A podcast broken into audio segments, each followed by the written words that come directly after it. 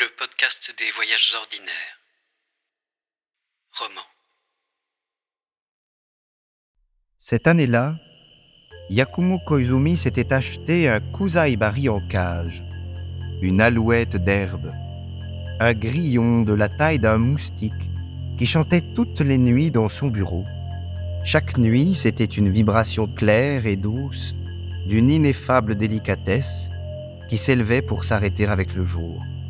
Tellement minuscule, cet atome enchanteur, que souvent, il était obligé de tourner la petite cage voilée sur elle-même pour redécouvrir l'insecte, pendu la tête en bas, au-dessus des minces pelures de fruits et de melons jaunes qu'on lui donnait à manger. La saison était déjà bien avancée, et comme on avait veillé à ce qu'il fasse toujours suffisamment chaud dans son bureau, il était certain que ce petit être était devenu suffisamment vieux pour avoir survécu à l'ensemble des grillons de sa génération laissés à la nature. Il chantait encore. Il chantait l'amour et l'épouse qui ne viendrait pas. Cette chanson, on ne lui a pas apprise, bien entendu. Elle réside dans la mémoire organique, la mémoire profonde et vague de milliards d'autres vies antérieurement vécues.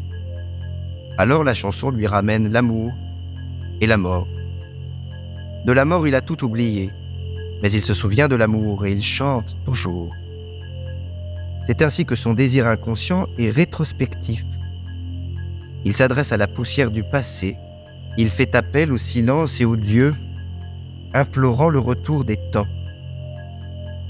Les humains amoureux font quelque chose de très semblable sans le savoir, écrira admirablement Koizumi une fois son insecte mort, parce qu'une domestique aura oublié pendant une semaine de le nourrir. Comme il avait continué à chanter, on ne s'en était pas aperçu. Il s'était dévoré les pattes. Peut-être après tout n'est-ce pas la pire des destinées pour qui a reçu le don du chant? Il est des grillons humains qui, pour continuer à chanter, dévorent leur propre cœur. Malgré l'élégance de la formule, l'Afkadio Koizumi fut cet hiver-là inconsolable.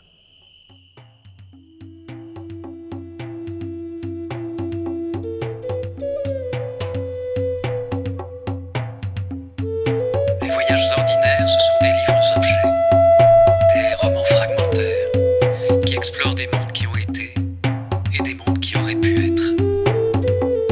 Ce sont des visages, des silhouettes, des plantes, des animaux, insérés dans une sorte de kaléidoscope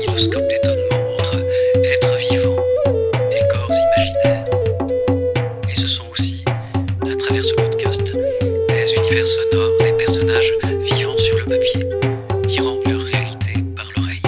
Des pages jouées avant d'être imprimées.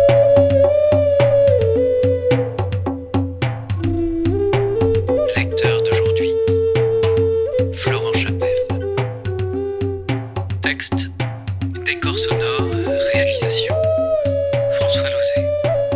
Musique, Alexis Drossos. Et pour cet épisode également, François Lozet.